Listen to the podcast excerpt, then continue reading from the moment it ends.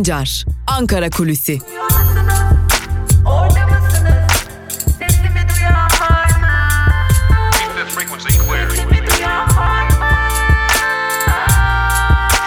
Özgürüz Radyo. Özgürüz Radyo. Özgürüz Radyo'dan ve Ankara Kulisi programımızdan merhaba sevgili dinleyenler. Ben Altan Sancar. Hafta içi her gün olduğu gibi bugün de Özgürüz Radyo'da Ankara Kulisi programıyla tekrar sizlerleyiz. Ne yazık ki geçtiğimiz haftayı üzücü bir haberle kapattık. Elazığ'da merkez üssü Elazığ'ın Sivrice ilçesi olan 6.8 büyüklüğünde bir deprem meydana geldi ve bu depremde 40'a yakın yurttaş hayatını kaybederken binlerce yurttaş da yaralandı. Yıkılan evler var. Hala enkaz altında kurtarılmayı bekleyenler olduğu belirtiliyor. E, tabii öte yandan da birçok tartışma da yürüyor. E, olayın acı boyutu bir başka yana e, elbette ki en önemli boyutu olayın acı boyutu yaşamını yitirenler, yaralananlar, yakınlarını kaybedenler, evlerini kaybedenler, e, yaklaşık eksi 12 ile 15 derece arasında değişen soğuklarda evsiz kalan yurttaşlar var. Bunun diğer yanında da parmak sallayan bir iktidar var sevgili dinleyenler. E, bir yanda da yine tabii ki olayın üzerinden sadece birkaç saat geçmesine rağmen 10 lira bağış gönderin diye paylaşım yapanlar var. E, bunun kim olduğunu da biliyorsunuz. Bu da Türk Kızılay'ı neredeyse deprem vergilerimiz nereye gitti? 1999 ee, depreminden bu yana toplanan o vergiler nereye gitti diye sorulduğunda dahi e, parmak sallanıyor ve bunun hesabı sorulacak deniyor. E, hakkında soruşturma açılanlar da var. Sanatçılardan, gazetecilerden haklarında soruşturma açılanlar olduğunu da biliyoruz. Belki de ilerleyen günlerde ev baskınlarıyla bazı isimler gözaltına da alınmaya başlanacak. Yani depremden bile muhalefeti sindirme durumu ortaya çıkarılabiliyor. E tabi malum e, bir deprem yaşadık. Bunun üzerine siyasi söylem üretmek ne kadar doğru e, bilmiyoruz. Ancak AKP iktidarı bunun üzerinden de siyasi söylem üretmeye devam ediyor.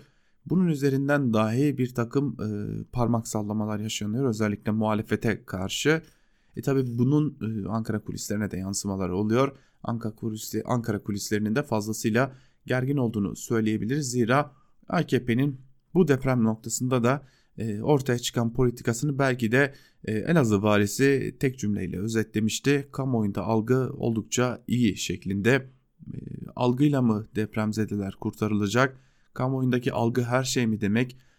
Algı insan hayatından, algı insanların barınma hakkından, algı depremdeki sorumluluklardan, o yıkılan binalardaki sorumluluklardan, deprem vergilerinin nereye gittiğinden, hala yardım ulaştırılamayan köylerden geri çevrilen yardımlardan ve bu e, depremlerden belki de siyasi rant sağlama boyutuna gelinmesinden çok mu daha önemli? Bunu da sormak gerekiyor. E, evet bir deprem yaşadık. Bir deprem felaketiyle Türkiye yeniden depremi hatırladı.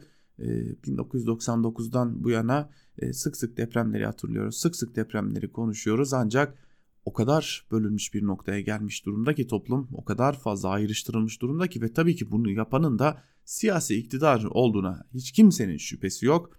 Ee, e, bu siyasi iktidar döneminde ortaya çıkan bu kutuplaşmanın artık depremde dahi ortada ortadan ikiye bölünmemize yol açtığının da en büyük kanıtı Elazığ'daki deprem.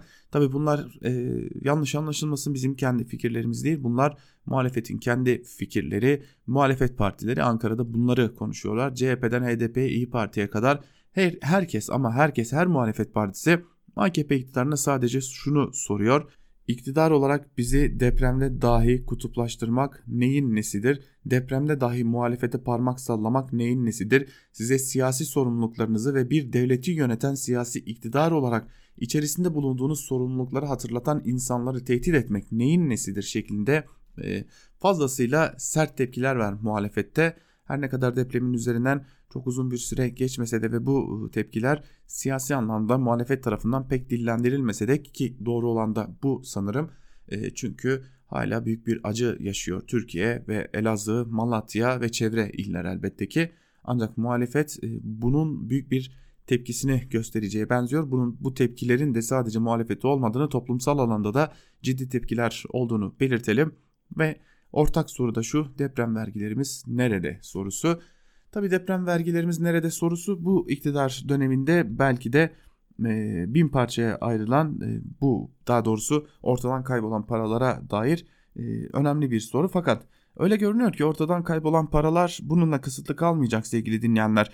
Bir yandan deprem gerçekliğini konuşurken bir yandan da İstanbul'da olası bir depremde büyük bir felakete yol açabilecek olan Kanal İstanbul'u konuşmamız gerekecek. Zira Kanal İstanbul'la dair çok önemli bir iddia var. Bu iddianın e, noktası ise e, adeta işçilerin, emekçilerin kırmızı çizgilerine dayanıyor.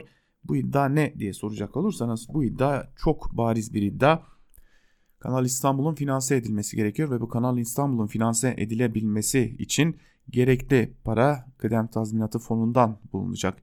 Yani işçilerin yıllardır biriken kıdem tazminatları önce fona aktarılacak ardından da bu kıdem tazminatı fonu Kanal İstanbul'un finanse edilmesi için kullanılacak.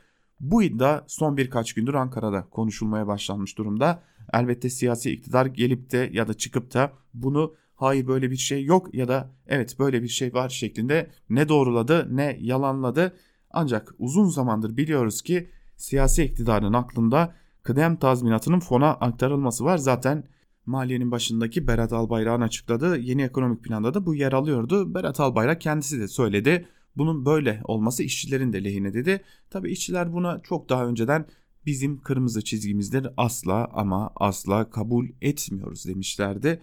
E, bu tartışma nereye varır bilmiyoruz ancak zaten özellikle kamu işçilerinde yoğun bir emeklilik furyası başlamış durumda. E, yaşı gelenler ki kamu işçilerinde emeklilik yaşı gelenler daha önce e, beklerlerdi emekli olmak için biraz daha emeklilik yaşı gelmelerine rağmen çalışırlardı. Çünkü emekli olmak pek de avantajlı görünmezdi emeklilik maaşları nedeniyle ancak kıdem tazminatı konusu konuşuldukça gittikçe artan hızlı sayıda artan bir emeklilik furyası yaşanıyor sevgili dinleyenler. E, bu da kamu açısından önemli. E, bekletilen, onaylanan, ödemeyi bekleyen birçok e, işçi var. Kamudan emekli olmuş. E, haliyle bu durum böyle olunca da sevgili dinleyenler kıdem tazminatı konusunda e, bir huzursuzluk var sanırım AKP iktidarında ve bunu bir an önce faaliyete geçirme, bu yasayı bir an önce faaliyete geçirme ve bu yasa üzerinden ne Kanal İstanbul'u belki de finanse etme hesabı bulunuyor Adalet ve Kalkınma Partisi'nin. Bu konuyu e, birkaç gündür Ankara kulisleri konuşuyor. Ne kadar doğru ne kadar doğru değil bunu ilerleyen günlerde AKP'nin atacağı adımlarda göreceğiz. Ancak Elazığ'da da ortaya çıkan bu depremin kıdem tazminatının fona devredilmesi hususunda adımları hızlandırma yoluna gidebileceği en azından AKP'nin bunu böyle kullanabileceği noktasında da ciddi emareler oluşturuyor gibi görünüyor. Yani ortada büyük bir deprem felaketi var. Bu deprem felaketi kendi ardından başka felaketleri de getirecek. İşçilerin e, belki de sosyal güvenlik anlamındaki en büyük halk, haklarından biri ellerinden gidecek. Yine Kanal İstanbul gibi bir facianın e, yapılmasına belki de bu fon aktarılacak. E, Ankara kulisleri bu konuda da hareketli diyelim. Ve ilk bölümü burada noktalayalım elbette, elbette ikinci bölümde gazete manşetleri ve günün öne çıkan yorumlarını sizlerle paylaşırken başka neler var Ankara kulislerinde bunları da sizlerle paylaşacağız. Ancak şimdilik küçük bir ara verelim. O aranın ardından gazete manşetleriyle karşınızdayız.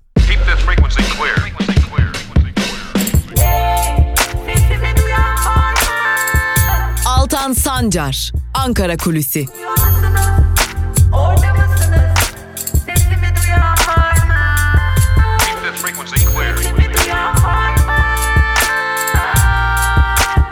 Özgürüz Radyo.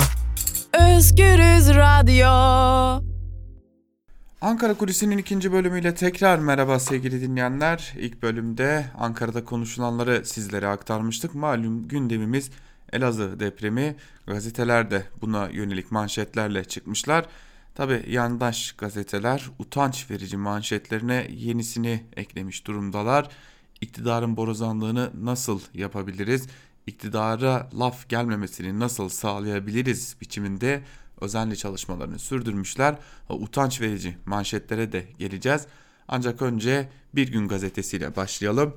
Bir Gün gazetesi bilim uyarıyor manşetiyle çıkmış. Manşetin ayrıntılarında ise Bir Gün gazetesi şu cümlelere yer veriyor. 6.8'lik Elazığ depremi Türkiye'nin deprem ülkesi olduğu gerçeğini bir kez daha hatırlattı. Daha önce yaptığı uyarılar dikkate alınmayan yer birimleri profesörü Naci Görür, tehlikede olan bölgeleri sıraladı. Kuzey Anadolu fayı ile Doğu Anadolu fayı Bingöl Karlova'da birleşip çatal yapıyor. Bu faylar boyunca depremler meydana gelebilir. Erzincan ve Karlova arasında Kuzey Anadolu fayı üzerinde biz oraya Aksu fayı diyoruz. Deprem gerçekleşebilir, orayı tehlikeli görüyoruz. Amanoslar ve Hatay civarında 1823'te deprem olmuş. O tarihten beri hiçbir şey yok. Şimdi ondan endişe ediyoruz. Keza Karlova ile Elazığ Palu arası ve Bingöl kesiminden kuşkumuz var. 600 kilometrelik Doğu Anadolu fayı Karlova'dan başlayıp İskenderun körfezine uzanıyor. Bunun üzerinde de depremler olabilir. Anadolu her yıl 2,5 santim batıya doğru hareket ediyor. Batı Anadolu sürekli gerildiği için oralarda her an deprem olabilir. Doğu Anadolu fayı üzerinde mesela Kahramanmaraş'ın güneydoğusu Türkoğlu civarı. Orada en son deprem 1513'te olmuş. Sene 2020'ye geldi. Daha deprem yok. Burası da riskli. İstanbul zaten bas bas bağırıyor. İstanbul derken Marmara'yı kastediyorum. Biga Yarımadası üzerinde bazı küçük depremler olabilir. İzmir bölgesinde de deprem yaşanabilir denmiş. Haberin ayrıntılarında zaten bu depremde adeta bağıra bağıra gelmişti. Önlem almak yerine imar affı çıkartıldı başlıklı bir diğer haberle devam edelim. Erdoğan hükümetin depreme karşı etkin bir sınav verdiğini iddia ederken uzmanlar imar affı gibi uygulamalarla büyük hatalar yapıldığını belirtiyor. Cezayir'e hareketi öncesi havalimanında açıklamalarda bulunan AKP'li Cumhurbaşkanı Erdoğan depremi durdurma şansımız var mı ifadesini kullanarak gerekli önlemleri aldıklarını savundu. TUMOP Jeoloji Mühendisleri Odası Başkanı Hüseyin Alan ise imar affıyla afet riski altında bulunan alanlara fay hatları üzerine ve dere yataklarına yapılan binalara yapı kayıt belgesi verildiğini hatırlattı deniyor. Bu haberin de ayrıntılarında ve her geçen gün depremin bir gerçekliğimiz olduğunu ancak depremde yurttaşların hayatını kaybetmesinin de artık neredeyse kader olarak bastıra bastıra kabul ettirilmeye çalışıldığını görüyoruz. Geçelim Evrensel Gazetesi'ne. Evrensel Gazetesi sorumlular değil eleştirenler hedefte manşetiyle çıkmış. Ayrıntılar şöyle. Cumhurbaşkanı Erdoğan Elazığ depremi sonrası iktidarın depremle ilgili uyarıları dikkate almadığı yönünde eleştirilerde bulunanları hedef aldı. Erdoğan 20 yıldır bu hükümet depreme yönelik ne yapmış diyenler var. Depremi durdurma şansımız var mı? Bunu dünyanın hiçbir yerinde hiçbir ülkesinde yapması mümkün değil diyerek eleştirilerin karalama kampanyası olduğunu öne sürdü. İMO Elazığ temsilcisi Hıdır Kaya kentte eski yapı stoğunun ve bozuk malzemeli binaların çok sayıda olduğunu belirterek depremin ardından bunların yeniden yapılması lazım. Bunun için de öncelikle bu riskli yapıların tespit edilmesi gerekiyor. 10 yıl önce de deprem olmuştu ama hala ne kadar riskli yapı var bilmiyoruz. Deprem olduktan sonra devlet büyüklerinin gelip geçmiş olsun demesi bir şeyi değiştirmiyor denmiş haberin ayrıntılarında. İşte tam da Ankara Kulisi'nin ilk bölümünde söylediğimiz e, noktaya geri dönüyoruz sevgili dinleyenler. Elbette ki depremi durdurmak mümkün değildir. Elbe, elbette ki doğal olayların önüne geçmek mümkün değildir. Ancak doğal olaylarının oluşturacağı her zararı minimuma indirmek elimizdedir. Zira biz doğa olaylarının olacağını bile bile bir takım şeyleri bunlara e, yapıyorsak bu doğa olaylarını bile bile yapılan şeylerin suçlusu onlara göz yumandır, onlara onay verendir, onlara yol verendir. İşte o zaman deprem değil ama depremde hayatını kaybedenlerin suçlusu elbette ki e, siyasi iktidar olur. Bunu da böyle görmek gerekiyor. Kalkıp da böyle ucuz kaderci anlayışlarla depremin üstesinden gelmek pek de anlamlı görünmüyor diyelim. Ve geçelim Yeni Yaşam gazetesine. Yeni Yaşam gazetesine de hep birlikte göz atalım. Gazetenin bugünkü manşetinde Soma, Fıtrat, Elazığ, Kader, İktidar, Pişkin sözleri yer alıyor. Ayrıntılar ise şöyle. Elazığ'da 24 Ocak'ta merkez üssü Sivrice ilçesi olan 6.8 büyüklüğündeki depremin yarattığı yıkım gözleri tedbir almadığı ve bilim insanlarının uyarısına dikkat al, dikkate almadığı eleştirilen muhatap olan hükümete çevirdi. Cumhurbaşkanı Tayyip Erdoğan önceki gün kader vurgusu yaparken dün de 20 yıldır bu hükümet depreme yönelik ne yapmış diyecek kadar beter, berbat, ahlaksızca paylaşımlar var. Depremi durdurma şansımız var mı? Bunu dünyanın hiçbir yerinde hiçbir ülkesinin ülkenin yapması mümkün değil dedi. Hükümetin bu tutumu sorumluluğunu gizleme ve çarpıtma eleştirilerine yol açtı. İçişleri Bakanı Süleyman Soylu önlem alınmadığı yönünde eleştiriler yapan yurttaşları tehdit etmiş. Elazığ valisi de algı çok güzel sözlerini söylerken mikrofonlara yakalanmıştı. Erdoğan ayrıca Bingöl ve Van depremlerinde yaptıklarıyla övündü. Oysa 8 yıl geçmesine rağmen hala Van'da konteyner kentler var. Bingöl'de de sorunlar çözülmedi. Yurttaşlar hükümete neden depremi durdurmadığı değil, neden yeterli önlem almadığı ve çürük binalara izin verdiği eleştirisinde bulunuyor. Milyarlarca liralık deprem vergilerinin nereye gittiğini soruyor denmiş bu haberin de ayrıntılarında. Çadır yetersiz, yurttaş donuyor başlıklı bir kısa haberi de aktaralım sizlere. Deprem sonrası arama kurtarma çalışmaları devam ederken yurttaşlar geceyi dondurucu soğukta geç sokakta geçirdi. Çadır ve battaniyelerin yetersiz olduğunu dile getiren halk çadır, battaniye ve ısıtma cihazları bekliyor. Kentin çeşitli yerlerine kurulmaya başlanan çadırların depremden hasar gören mahallelerden uzak olması ise halkın tepkisine neden oldu. Cemevinde kalan yurttaşlar da kendilerine yardım ulaştırılmadığını belirtti deniyor haberin ayrıntılarında. Dikkat edelim Elazığ aynı zamanda Alevi yurttaşların da yaşadığı bir bölge, Alevi köylerinin olduğu bir bölge sıklıkla bu tarz eleştiriler de geliyor buna ek olarak. Yani depremde dahi felakette dahi biz bunları duymaktan gerçekten hicap duymalıyken hala nelerle karşılaşıyoruz. Geçelim Cumhuriyet Gazetesi'ne. Cumhuriyet Gazetesi ihmal, yoksulluk ve çaresizlik manşetiyle çıkmış. Ayrıntılar ise şöyle. Elazığ merkezli depremde ölü sayısı 38'e çıktı. 645 bina ağır hasarlı. Dükkanı yıkılan bir yurttaş binanın önceki depremden etkilendiğini belirterek yardım yapılacak dendi, yapılmadı. İnsanlar mecbur burada oturdu. Binaların temeli yok. Bir karış beton üzerine bina yapmışlar dedi. Geceyi çadırlarda, sokakta ya da yakınlarının yanında geçiren yurttaşlar kimsenin gelip durumlarını sormamasından yakınıyor. Bir yurttaş bu gece nerede kalacağım bilmiyorum, çadır nereden alacağım bilmiyorum diyerek tepkisini dile getirdi deniyor haberin ayrıntılarında. İşte gerçek bu, deprem gerçekliği bu, AKP iktidarının gerçekliği bu. Halkın malı vakıflara hibe edilmiş başlıklı bir diğer haberle devam edelim. Sayıştay İstanbul'da AKP'li ilçe belediyelerine ilişkin çarpıcı tespitler yaptı. Raporlarda Beykoz Belediyesi'nin kamu yararı olmayan vakfa faaliyetlerini yürütmesi ve ihtiyaçlarını karşılaması için bazı taşınırlarını hibe ettiğini belirtti. Zeytinburnu Belediyesi'nin mülkiyetindeki bazı taşınmazları vakıflara mevzuatı aykırı olarak tesis tahsis etmesi ettiği de ortaya çıktı. Başakşehir'de çok sayıda işletmenin ruhsatsız çalıştığı ve belediyede usulsüz atamalar yapıldığı belirlendi deniyor bu haberin de ayrıntılarında. Bakan derin uykuda diye bir haber var onunla devam edelim. Profesör Aysel Çelikel 4 artı 4 artı sisteminin yasallaştığı 30 Mart 2012'nin unutulmaz bir tarih olduğunu belirterek eğitim sistemi, kalitesi, niteliği Milli Eğitim Bakanlığı'nın işleyişi tümüyle değişti. Bu kanunu çıkarırken amaçları siyasal İslam'ın başlangıcını yapmaktı. Hayalini kurdukları her şeyi elde ettiler dedi. Çocuklara şiddet uygulayan kadınların başı açık resmedildiği Milli Eğitim Bakanlığı kitapçığını değerlendiren Çelikel, Bakan Ziya Selçuk'un kendisine hayal kırıklığı yarattığını belirtti. Çelikel bu yayınlar hazırlanırken Milli Eğitim Bakanı uyuyor muydu diye düşünüyorum diye konuştu deniyor bu haberin de ayrıntılarında. Cumhuriyet gazetesinin ardından geçelim Karar gazetesine. Karar gazetesi kaybedecek bir günümüz bile yok manşetiyle çıkmış. Ayrıntılar ise şöyle. Sivrice merkezli deprem Elazığ ve Malatya'yı yıktı. Türkiye'yi derinden salladı. Ortaya çıkan yıkım manzarası ise depreme karşı alınacak önlemler için vaktimizin kalmadığının en net fotoğrafı oldu. Uzmanlar 535 canlı fay hattının olduğu Türkiye'de binaların güçlendirilmesi, kentsel dönüşüm, toplanma alanları gibi kritik adımlar için bir an önce harekete geçilmesi çağrısı yaptı. İstanbul Jeofizik Mühendisleri Odası'nın raporu ise Türkiye için kaybedecek vakit olmadığını gözler önüne serdi. Türkiye'de 5.5 ve üzeri sarsıntı üretebilecek 535 canlı fay hattının olduğunu gösteren rapor 18 il, onlarca ilçenin bu fay üzerinde olduğuna dikkat çekti.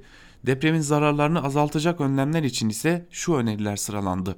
Kentsel dönüşüm, dönüşüm yasası çıkarılmalı. Fay hatlarındaki yerleşimlere özel izin verilmeli, deprem araştırmaları tek çatı altında alınmalı, kentsel altyapı ve üst yapı afet duyarlı bir anlayışla yapılmalı denmiş haberin ayrıntılarında. Tabi birkaç gün sonra biz bu gazete manşetlerini konuşmayacağız sevgili dinleyenler. Hani birbirimize dürüst olma olalım derler ya e, halk arasında e, böylesi bir tabir vardır. Birbirimize karşı dürüst olmak herhalde boynumuzun borcu diyelim ve gerçekten artık birbirimize dürüst olalım. E, şu yapılmalı, bu yapılmalı. Uzmanlar bunu önerdi. Uzmanlar e, şunu dile getirdi gibi e, söylemler havada uçuşup duruyor. E, kaba tabirle söylemek gerekirse de ölen öldüğüyle kalıyor.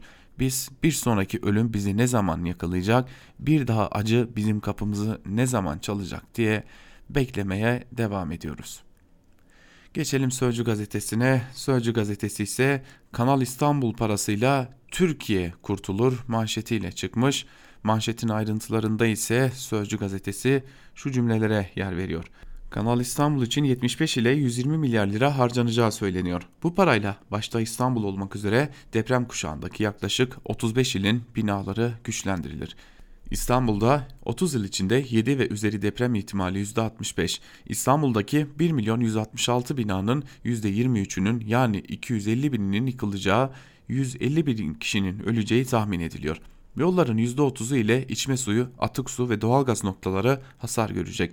120 milyar dolar kayıp yaşanacak. Oysa Kanal İstanbul için harcanacak parayla İstanbul'daki tüm riskli bina ve noktalar güçlendirilebilir.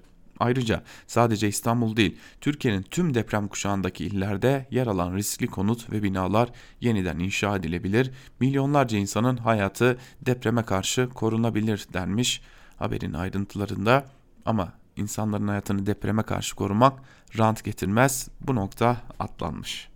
Geçelim yandaş gazetelere. Yandaş gazetelerden Yeni Şafak'la başlayalım. Yeni Şafak gazetesi bugünkü manşetinde önce o teyzeyi kurtarın sözlerine yer vermiş. Manşetin ayrıntıları ise şöyle sevgili dinleyenler. Elazığ depreminin sembollerinden biri olan Azize Çelik kendisini enkazdan çıkarmaya çalışan yardım ekibine o teyzenin sesi gelmiyor, sesi kesildi. Önce onu çıkarsaydınız, beni sonra çıkarın diye seslendi. Bu fedakarlıktan çok etkilenen ekipler yine de önce Çelik'i çıkardı. Çelik'in teyze dediği 65 yaşındaki hatun yanmış da kısa süre önce kurtarıldı deniyor haberin ayrıntılarında ve bir enkaz altından kurtarma öyküsü karşımızda. Bir diğer haberimize geçelim. Kardeş kanuna göz yummayız başlıklı bir haber. Ayrıntılarda ise şunlar yer alıyor. Cumhurbaşkanı Erdoğan Afrika temaslarının ilk durağı olan Cezayir'de Cumhurbaşkanı Abdülmecit Tebbun ile bir araya geldi. Libya'daki krizin Avrupalılar yüzünden derinleştiğini belirten Erdoğan, Libya'da kardeş kan akıtılmasına ve meşru hükümetin hilafına dış müdahalelere göz yummamız mümkün değildir denmiş.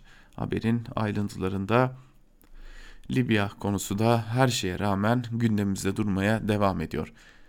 Bir diğer yandaş Akit, Akit artık hükümete yandaşlık konusunda sanırım e, kaba tabir olacak dinleyicilerimizden de özür dileyerek söylüyorum bunu ancak yalakalık radnesine gelmiş durumda. E, malum sırtını dayadıkları yerin devrilmemesi gerekiyor. Akit'in manşetinde hükümet depremzedeleri mağdur etmedi sözleri yer alıyor. Ayrıntılar ise şöyle. 17 Ağustos 1990'da meydana gelen ve resmi olarak 17 bin kişinin öldüğü açıklanan Marmara depreminde vatandaşını sahipsiz bırakan hükümetten afet meydana gelir gelmez devletin bütün gücünü vatandaşın emrine veren hükümete AKP seviyesine ulaştık deniyor. Tabi bu manşetin daha fazlasını ayrıntılarını okumanın pek bir alemi yok. Buralarda buradaki amacın ne olduğunu da çok iyi biliyoruz. E, Akit zaten bir gazetecilik faaliyetinde bulunmuyor. Az önce de söylediğimiz gibi bir yalakalık faaliyetinde bulunuyor. Zira siyasal İslam'ı temsil eden hatta gericiliği temsil eden bir noktada ve bu temsiliyetini sürdürebilmek için de varlığını dayadığı yere ihtiyaç duyuyor diyelim ve geçelim bir diğer gazeteye. Sabah gazetesine bakalım hep birlikte. Sabah gazetesinin manşetinde Mahmut bizim kahramanımız sözleri yer alıyor. Ayrıntılar ise şöyle. Suriyeli üniversite öğrencisi Mahmud'un elleriyle kazarak enkaz altından çıkardığı Dürdane Zülkü Faydın çiftiyle buluşmasında gözyaşları sel oldu. Elazığ'da 3 ay önce üniversite öğrenimi için yerleşen Mahmud El Osman spor yapmaya giderken deprem olunca hızla yıkılan binaya koşup Dürdane Aydın ile eşi Zülkü Faydın'ı enkaz altından çıkardı. Dürdane Aydın'ın o bizim kahramanımız ve Hızırımız dediği Mahmut da şunları söyledi. Bendeki yaraların önemi yok. Önemli olan kurtulması. Cep telefonumda o anda kayboldu ama önemli değil şeklinde aktarılmış haberin ayrıntıları. NBA efsanesi Kobe Bryant öldü başlıklı bir diğer haberle devam edelim. ABD'li eski yıldız futbolcu Kobe Bryant Los Angeles'ta düşen helikopterde 13 yaşındaki kızı Maria ile birlikte hayatını kaybetti. Helikopterde bulunan 5 kişiden kurtulan olmadı deniyor. Bu haberin de ayrıntılarında dün gecenin geç saatlerinde gelen e, acı bir haberdi bu da. NBA'in yıldızı ve çoğumuzun e, neredeyse çocukluğuna ve gençliğine uzanan isimli Kobe Bryant e, artık o da hayatını kaybedenler arasında. Hayat kuyusu başlıklı bir diğer haberi aktaralım. Milliyet gazetesinin manşetine geçerek Milliyet'in manşetinde yer alan haberin ayrıntıları ise şöyle. Elazığ'da yaşanan mucizelerin ardından JAK timlerinin yeni tekniğinin olduğu ortaya çıktı. Elazığ'daki depreme ilk giden ekiplerden biri özel ihtisas sahibi 80 komandodan oluşan jandarma timiydi. Önce görsel ve sesli aramayla hayat belirtisinin peşine düşen tim, sese ve titreşime duyarlı 6 sensörü enkaza yerleştirip 30 metrekarelik bir alanı taradı. Komutanın depremzedeye anonsuna depremzedeye anonsuna verilen yanıta göre bölge 2, 2 metrekareye kadar daraltıldı. Bundan sonra en önemli aşamaya geçildi. Tim Mustafa Paşa mahallesindeki 6 katlı kalay apartmanında kuyu metodu uyguladı. Sensörler yardımıyla 3. kata kadar inen tim iki beton kirişle karşılaştı. Beton kirişlerin iş makineleriyle kırılması halinde depremzedeye zarar verebileceği için blokların yanına galeri açılarak mahsur vatandaşlar kurtarıldı deniyor haberin ayrıntılarında. Çok güzel bir yöntem. Ee, böylelikle enkaz altında kalanlar kurtarılabiliyor. Çok iyi. İyi ki de böylesi bir yöntem var. İyi ki de böylesi teknikler var. Ama o binalar niye yıkıldı? Bunun bir cevabı yok. Bu deprem vergilerine ne oldu? Yine bir cevap yok.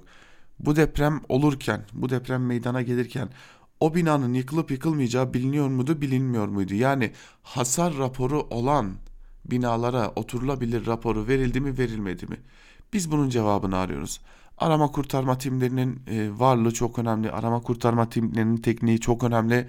Arama kurtarma timleri çok önemli. Ama en önemlisi ama en en en önemlisi bu iş nasıl buraya gelebiliyor? Bu binalar nasıl çökebiliyor? Bu binaların bile bile çökeceği bile bile oturma raporu veriliyor mu verilmiyor mu? Çünkü Elazığ için bu iddialar var. Bu iddiaların peşine gidilmesi gerekiyor. İşte buna dair bir haber var Milliyet gazetesinde yine. Elazığ'daki depremle mezara dönen binalarda ne usulüne uygun demir kullanılmış ne de kolon kirişler doğru inşa edilmiş. Çevrelerindeki onlarca bina ayaktayken yıkılan binaları inceleyen uzmanlar binaların dere kumuyla yapıldığına dikkat çekerek beton dayanımı sıfıra yakın, kum gibi dağılmış, hiçbiri yönetmeliğe uygun değil. 2007'de binaların hasarlı olduğunu tespit etmiştik diyor. İyi ama ne yapıldı? İşte e, depreme depremi durduramayız diyenler e, depremi durduramayız ama depremde ölümleri belki böyle durdurabiliriz cevabını işte bu yüzden alıyorlar. Çünkü bunu durdurmak e, siyasi iktidarın elinde. Bunun başka hiçbir açıklaması yok.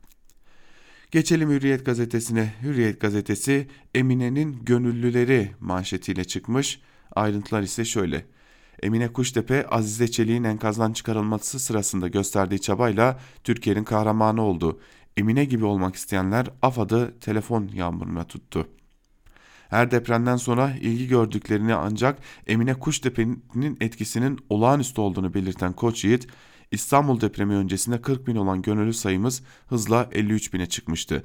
Şimdi çok kısa sürede 60 bine ulaşacağız. Yıl sonuna kadar 200 bine ulaşmayı hedefliyoruz diye konuştu deniyor haberin ayrıntılarında. Şimdi bir haberi aktarmak istiyorum. Kurtarmada uzman olduk başlıklı bir haber. Ayrıntıları şöyle. Cumhurbaşkanı Tayyip Erdoğan Türkiye'deki kurumların doğal afetlerle doğal afetlere müdahalede uzmanlaştıklarını söyledi. 45 kişinin enkaz altından canlı çıkarıldığını belirten Erdoğan, nereden çıkarıldı, çıkardılar bunu? Artık umutların kesildiği yerden. Bu insanı mutlu ediyor. Orada umudu kaybetmiş olanların umudu yaşaması bizi yöneticiler olarak ayrıca sevindiriyor dedi şeklinde haberin ayrıntıları aktarılmış. Cumhurbaşkanı Erdoğan'ın açıklamaları da böyle enkaz altında kurtarmada, enkaz altından çıkarmada daha doğrusu önemli e, atılımlar yapıldığı belirtiliyor. E, Cumhurbaşkanı Erdoğan'ın açıklamalarında. Evet, gazete manşetlerini burada noktalayalım.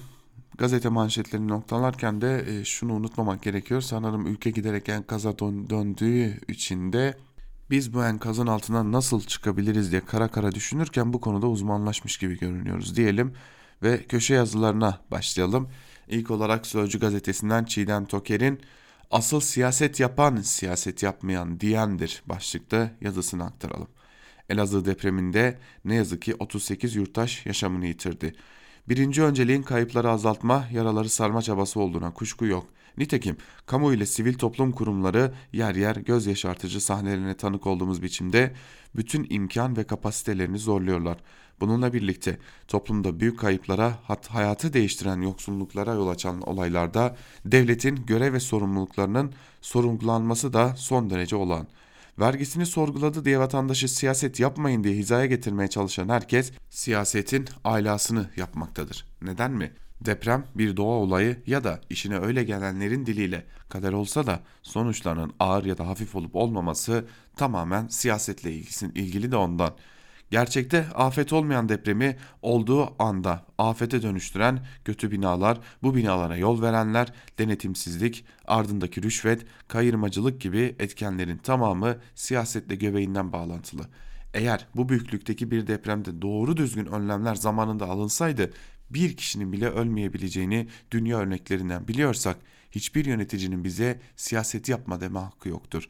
Dolayısıyla deprem vergilerinin nereye harcandığını sormak, siyasal İslam'ın dilini bize dayatan iktidar ile konforlarını iktidara borçlu olanları öfkelendirirse de bir yurttaşlık görevidir diyor Çiğdem Toker yazısının bir bölümünde.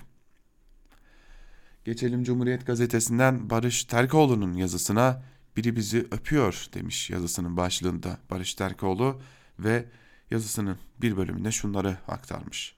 Cuma akşamı depremle yerin altındaki hareketi hissettik. Kızılay Başkanı pamuk eller cebe diye başlayınca yıllardır ödediğimiz deprem vergisini hatırladık. Şaşırmadık. Nereye gitti milyarlarca lira diye soranlara boğazdaki yalılarından yanlaştık yapanlar tepki gösteriyordu. Anlaşılmaz görünüyor ama titremek anlamanın ilk fiskesi gibi.'' Sahi gerçekten bir deprem vergisi var mı? Yani eski binaları onarmak ya da eski yıkılanlara el uzatmak için bir kumbarada para birikiyor mu? Yoksa deprem vergisi diye dilimizde yapışan bir kandırmaca mı?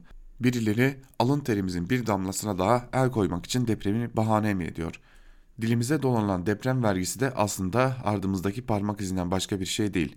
26 Kasım 1999'da resmi gazetede 4481 sayılı kanun yayınlanarak yürürlüğe girdi.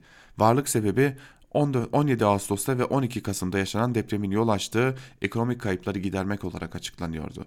Aslında bir yandan herkes ek vergiler getirilirken bir yandan da vergi türleri oluşturuluyordu.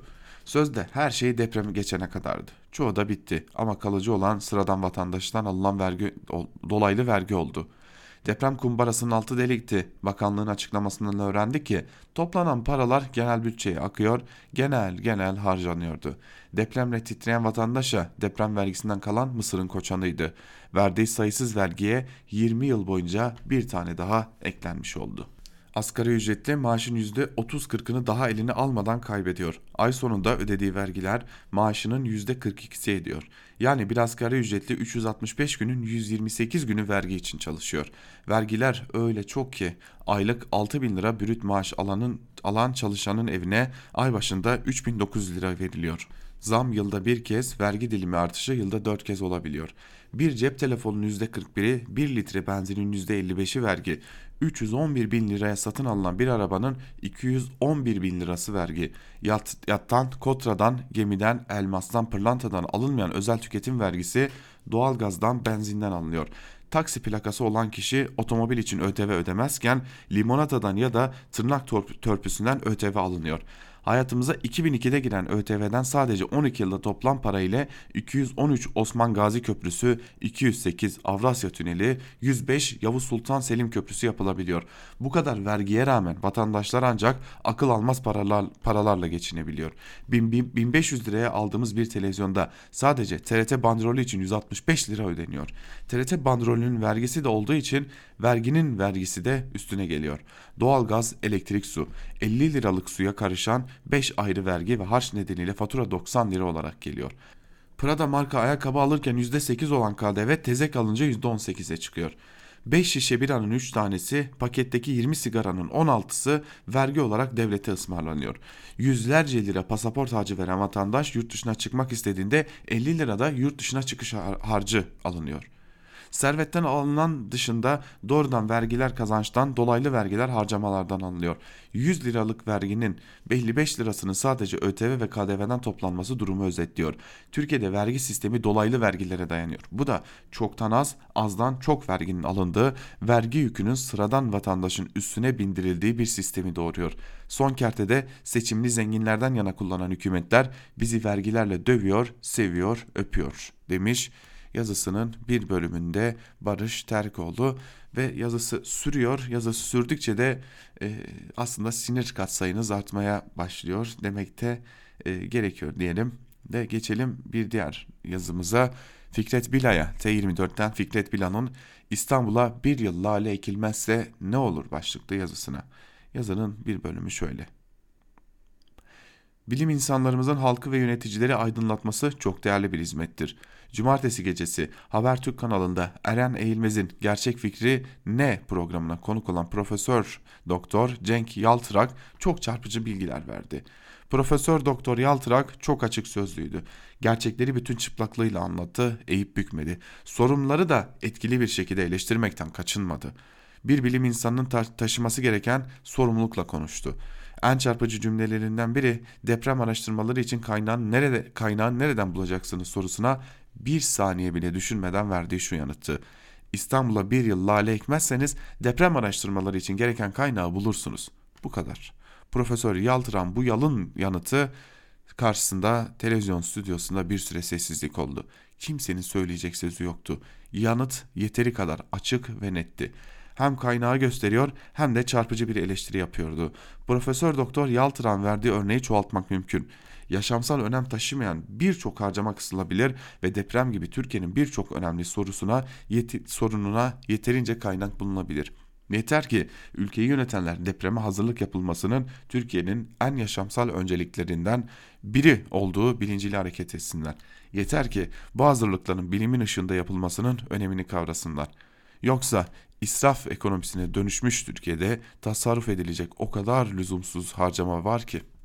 Deprem bir doğa olayıdır. Elbette önlenemez. Ancak depreme karşı önceden önlem alınabilir, hazırlık hazırlık yapılabilir. Can kaybı önlenebilir. Bunu Japonya, ABD, Şili yapıyorsa Türkiye de yapabilir. Kimse iktidardan depremleri önlemesini bekleyemez ama önlem almasını bekleyebilir. Umuyorum bir dahaki depreme kadar bu depremde unutulmaz. Bilim insanlarının uyarıları kulak ardı edilmez. Deprem riski altındaki bütün bölgelerde depreme hazırlık çalışmaları hızlandırılır, israftan vazgeçilir. Yeterli kaynak bu yolla fazlasıyla bulunur diyor Fikret Bila'da yazısının bir bölümünde. Artı gerçekten Ragıp Duran ile devam edelim. Enkaz altında kalan devlet ve resmi gazetecilik başlıklı bir yazı kalemi almış Ragıp Duran ve bir bölümünde şunları aktarıyor. İşin medya yanı da hiç parlak değil. Çünkü böyle devlete böyle medya. Bizde iletişim fakültelerinin daha birinci sınıfında öğrencilere haberlerle ilgili olarak önce resmi makamların bilgi ve görüşünü alın ve bu yolda yayın yapın malinde ders verilir. Oysa ki gazeteci gerçeğin peşindedir. Gerçeğin de ilk, tek ve doğru kaynağı resmi makamlar değildir, olamaz. Muhabir resmi makamların bilgi ve görüşünü tabii ki alacaktır. Ama bu bilgi veya görüşün ille de doğru olması, gerçeği yansıtması her zaman söz konusu değildir. Elazığ depreminde ilk saatlerde bakan ya da muhtar bile herhangi bir açıklama yapamadı. İlk başlarda yerel ve sağlam bir kaynaktan herhangi bir bilgi yoktu. Devlet ağır ve hantal bir mekanizmadır. Hiyerarşi var, mevzuat var, konu insan hayatı bile olsa öyle hızlı davranamaz. İşte bu tür açık açıklarda, benzeri eksikliklerde ve hatta normal koşullarda gazeteci yani muhabir hızla olay yerine ulaşıp genel ve özel manzarayı aktarabilir, aktarmalıdır. Ama bizde ne oluyor?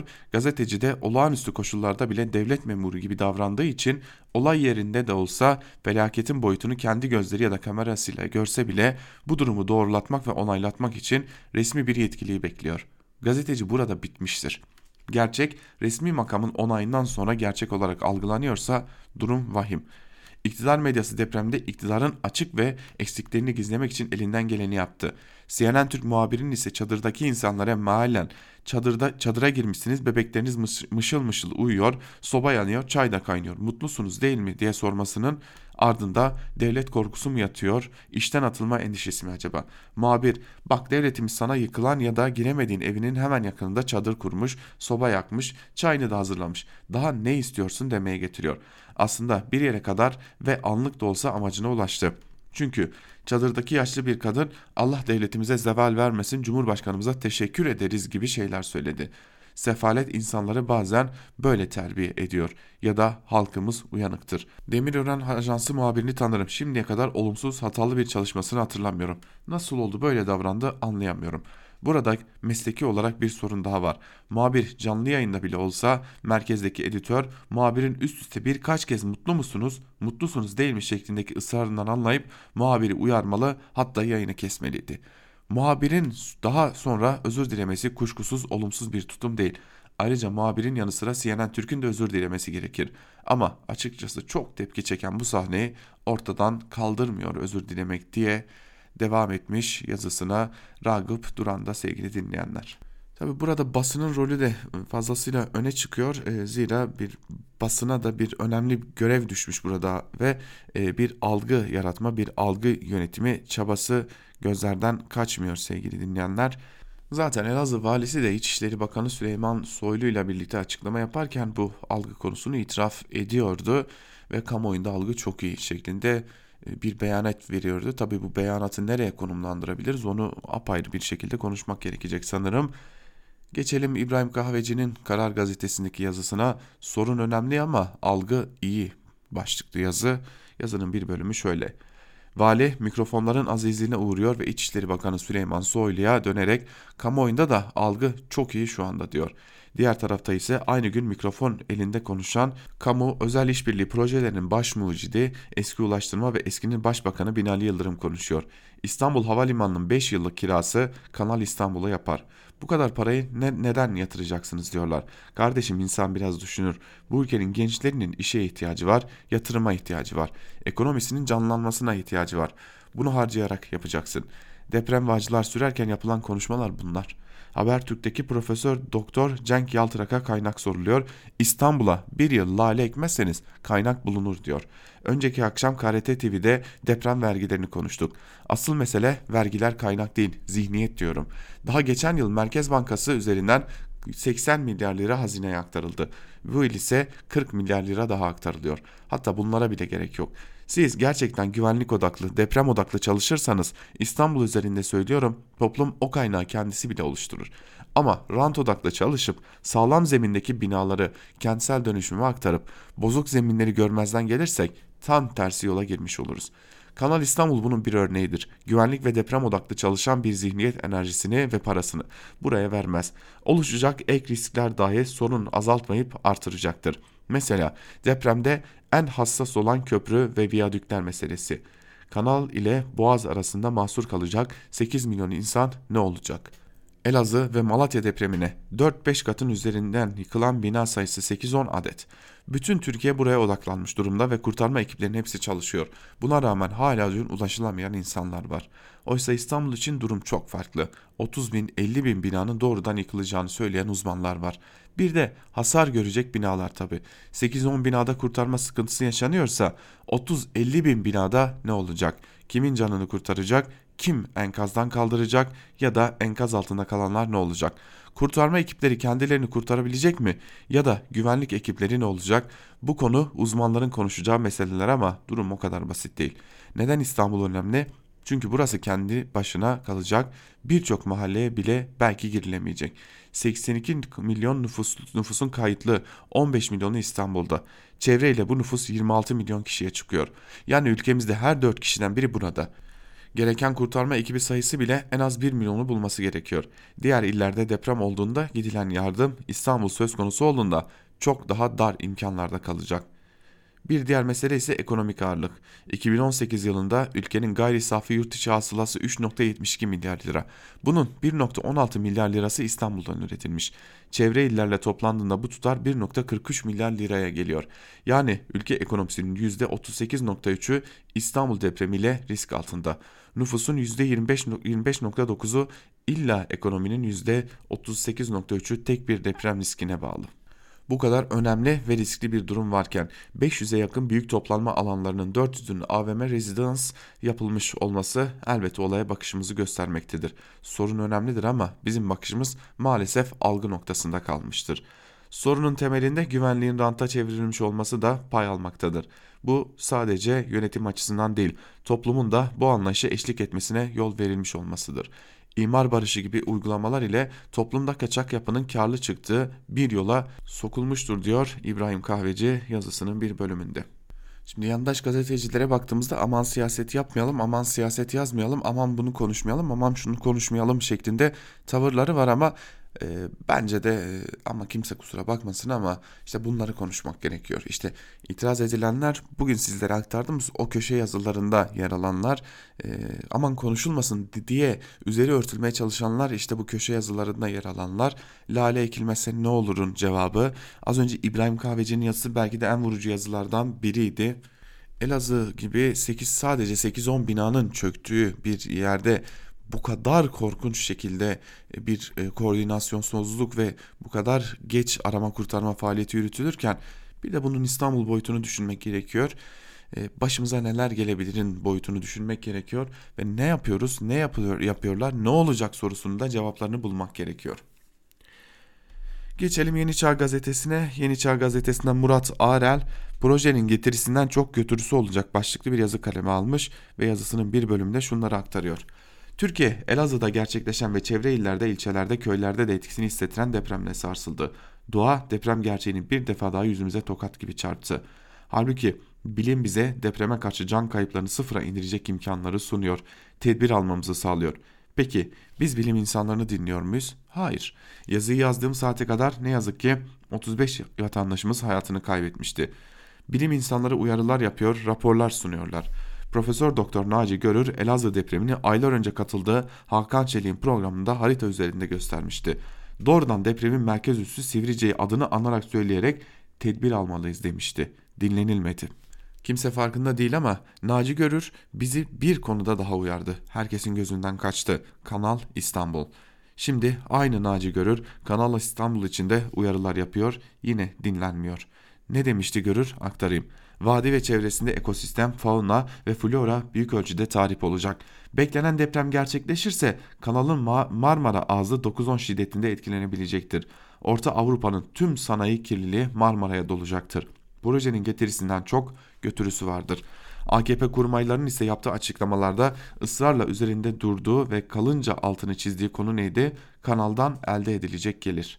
Şayet bu gelirden kastedilen Kanal İstanbul'dan elde edileceği iddia edilen gelir ise orada söylenecek bir sözüm var. Size daha önce Montreux Anlaşması'nı tarafımıza tanınan altın frank tarifesine geri dönülmesi halinde hali hazırdaki fener ücretlerinin 55.5 kat, tahsiliye ücretleri ise 54.5 kat artacağını aktarmıştım. Yani bugün altına dayalı tarife nedeniyle Türkiye'nin kaybının 35 yılda 11-12 milyar doları aştığını aktarmıştım. Türkiye'nin mevcut tarifi uyarınca Türk boğazlarından 2013-2019 yılları arasında geçiş geliri 274 milyon dolar. İstanbul Boğazı'nın yıllık geliri ise 142 milyon dolardır. Altın frank tarifesine geçilmesi halinde bu rakam yıllık yaklaşık olarak 8 mily 9 milyar doları aşabilir. Bazı yargı kararlarındaki altın frank hesabı dikkate alınırsa bu rakam 4,5-5 milyar dolar civarında olacaktı. Bu Montreux Anlaşması'nın Türkiye'ye tanıdığı resmi hak. Ha şayet mesele para ise Şayet Kanal İstanbul'dan elde edilecek gelir diye bahsedilen gelir arsa parselleyen veyahut güzergah üzerinde yapılacak köprülerden garanti para alacak yandaş müteahhitler ise orası benim uzmanlık alanımdan çıkıyor. O işlere AKP iktidarı bakıyor.'' Konunun uzmanlarının anlattıklarından projenin yaratacağı tahribatın nedenli büyük olduğunu anlıyoruz. Kanal İstanbul projesi suları, denizleri, ormanları, hayvanları, yaşam alanlarını yok edecek. İstanbul'un havası zehirlenecek, denizini oksijensiz bırakacak, bir avuç zengini daha da zengin yapacak, tarımı, köyleri yok edecek. Peki, Boğaz'dan hakkımız olan parayı alamayan iktidar deprem vergilerini ne yaptı diye sorarak bitiriyor yazısını Murat Arel'de. Biz de Murat Ağrel'in bu yazısıyla birlikte sevgili dinleyenler e, Ankara Kulisi programımızı burada noktalayalım. e, tabii gün içerisinde haber bültenleriyle gelişmeleri aktarmak üzere Özgürüz Radyo'da karşınızda olmaya devam edeceğiz. Ancak bugün yepyeni bir program var Özgürüz Radyo'da. E, Türkiye Nereye programı. Program eş genel yayın yönetmenimiz Can Dündar'ın programı. Can Dündar'ın bugünkü konuğu ise Aysuda Kölemen olacak. Aysuda Kölemen ile birlikte Türkiye nereye sorusunun cevabı aranacak. Geçmişten bugüne sosyal devlet ve cinsiyet rolleri konuşulacak programda.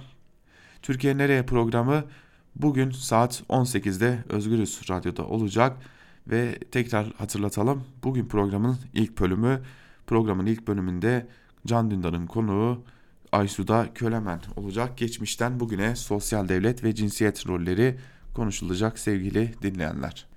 Ve yine Ankara kulisini noktalarken küçük bir hatırlatmada daha bulunalım. Özgürüz Radyo'nun uygulamalarını Google Play Store'dan ve App Store'dan indirebilirsiniz. Böylelikle yayınlarımıza çok daha hızlı bir şekilde ulaşabilirsiniz.